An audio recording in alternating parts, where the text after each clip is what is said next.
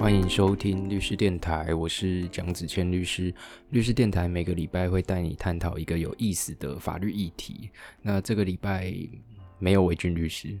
跟大家报告一个不幸的消息，就是韦俊律师也确诊了，中奖了，所以这个礼拜他就是缺席一周。那就是也一样，就是这个礼拜就是由我去代打。那这个礼拜我我一样会跟大家分享一个。嗯，这个礼拜发生的一些跟法律有关的新闻哦，呃，不知道大家在前几天有没有看到一个新闻，就是那个租赁业者让这个吊扣的车牌起死回生，然后警方就是报集体贪污这件事情。我先讲一下这件事情的脉络，它的脉络就是说，假设我今天是一个租车的业者，然后我的车就是租给了客人，或是租给了，比如说，呃，通常租赁业者都有背景啊，比如说租给自己的小弟去开。让自己的小弟去开车或怎么样，但是呢，在开驾驶人啊，就是租车的人，可能因为比如说危险驾驶或是严重的超速哦，导致自那导致这个这个牌车牌被吊被吊扣，那吊扣通常都吊扣六个月啊，那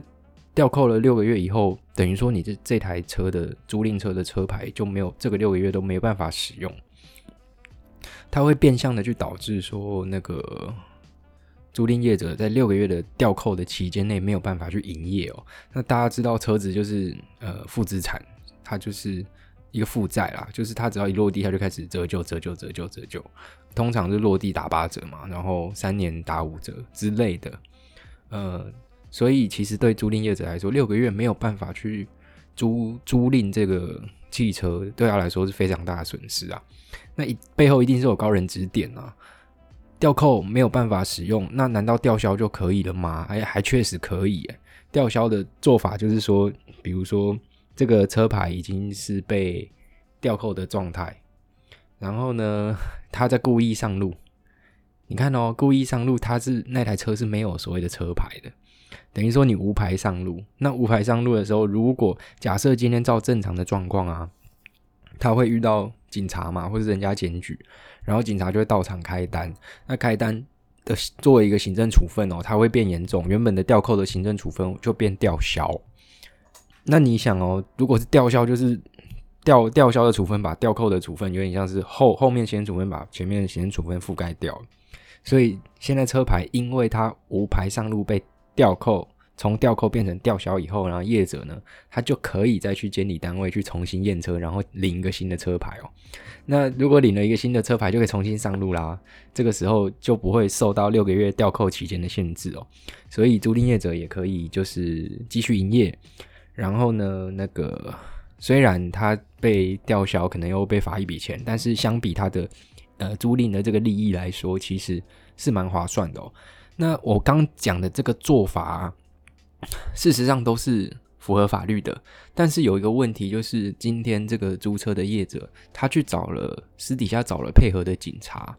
比如说他就是已经找配合警察说，哎，我今天就是会把这个没有车牌的这个车子开到哪一个地方，然后你就要把我拦下来，然后你就要开给我一个吊销车牌的这个处分。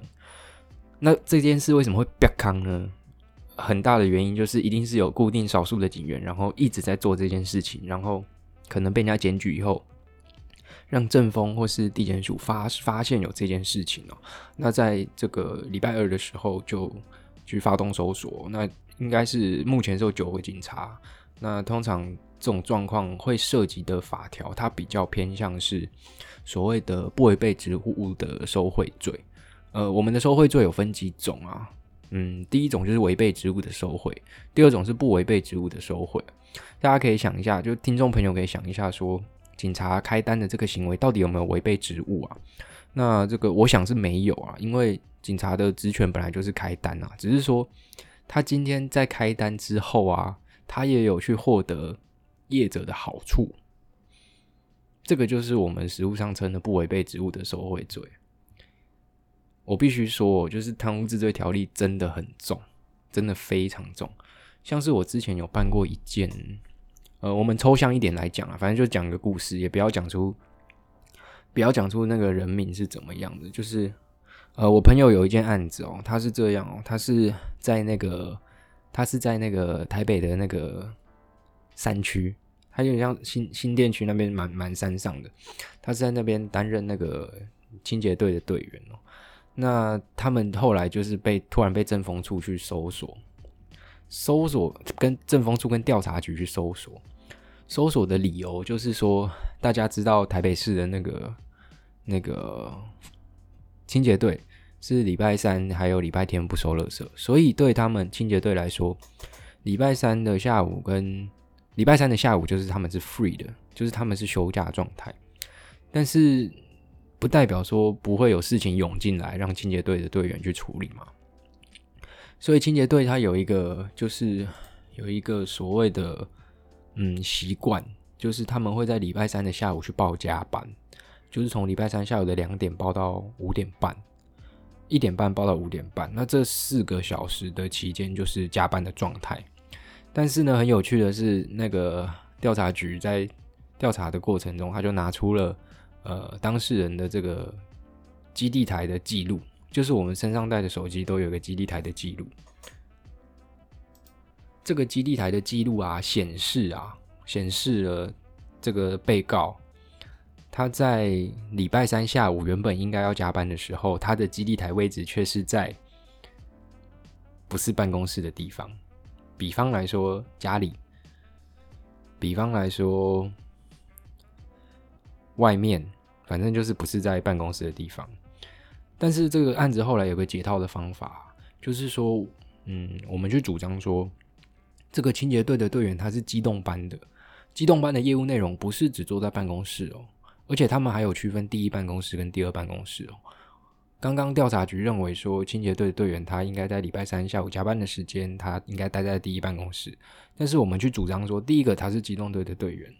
机动队的领班。他不一定会一直待在办公室啊，他是要出外勤的。然后第二件事情，他有可能去第二办公室啊，他也有可能在中午的时候，呃，回家，然后换个衣服再出来。可能那个时候基地台刚好对到了那个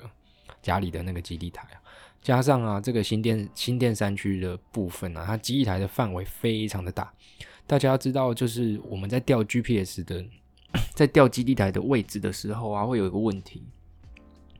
它的问题就是，呃，它不能够精确的把你的经纬度定位出来。我们的手机的做法是这样，它会发讯息到最近的基地台去获取那个讯号。所以大家会发现说，如果你去爬山的话，你的手机耗电会特别快。特别快的原因是因为你的手机要一直去搜寻附近的基地台，嗯，搜寻附近的基地台就会非常的耗电。所以我们在调那个基地台位置记录的时候啊，只能调出来说，呃，他那只手机连到最近的基地台。所以事实上，警调单位也没有办法去特定当事人的实际上的位置哦。那后来我们的解套的方法就是说，第一个他是机动队队员，第二个他有第二办公室，第三个他有可能是出外勤的状态。你不能说我的机台位置只要不在那个第一办公室的时候，你就说我是所谓的呃。我们叫做贪污治罪条例五条一项二款的那个，应该算是我看一下哦，它的那个条文规定在贪污治罪条例五条一项二款，利用职务上的机会，以诈术使人将本人职务或第三人职务交付哦，嗯，有点就是有点像是公务员的诈欺罪，诈欺取加班费罪。那当然，最后这个案子后来是不起诉了。也算是还我当时一个公道。那今天回到说这个 吊扣车牌，然后让它变吊销，让这个租赁业者可以去重新去请一个新的车牌，然后继续重新上路营业哦。我认为最根本的做法就是让呃吊扣的这个车牌的这个期间哦，租赁业者要怎么让他解套，让他还是可以去，比如说去呃。让他去上路去营业哦，这是第一种做法。第二种做法可能就是说，呃，保险公司可能可以去跟租赁者谈这个保险。比如说，我不确定现在实物上有没有，因为保险比较不算是我的专业范围。但是现在的保险公司，我想应该也算有利可图吧。你可以跟那个租赁者谈一下，说以后你的牌照如果被吊扣的时候，呃。呃，我的保险公司就会给付你这段被吊扣期间的营业损失啊之类的。我觉得这也是一个解套的方法啦。那今天，今天一定呃会发生这种事情，一定是法律的规范并不完备，让人呃让这业者可以钻漏洞。你说他是钻漏洞吗？嗯。应该算某种程度算是啊，但是这也归归咎到说，其实现行的规定并不是这么的完备，所以才有人会去钻漏洞嘛。所以我想今天就跟大家分享说这个新闻啊，当让大家知道说，所谓的赚钱的方法都规定在刑法里是真的。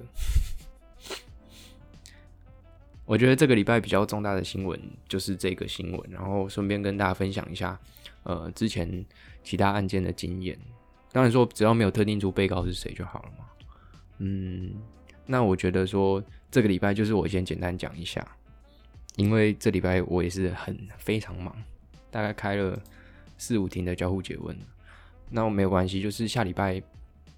呃，同一个时间，韦俊律师也会回归啊。就回归跟大家 一起再继续，呃，把律师电台走下去这样子。那也希望，呃，希望身边的人都平安。然后，嗯，就算真的中奖了，也可以就是康复。因为中奖的后遗症真的是蛮严重的。嗯，有时我同，比如说我有认识的人，他就会咳嗽啊，或是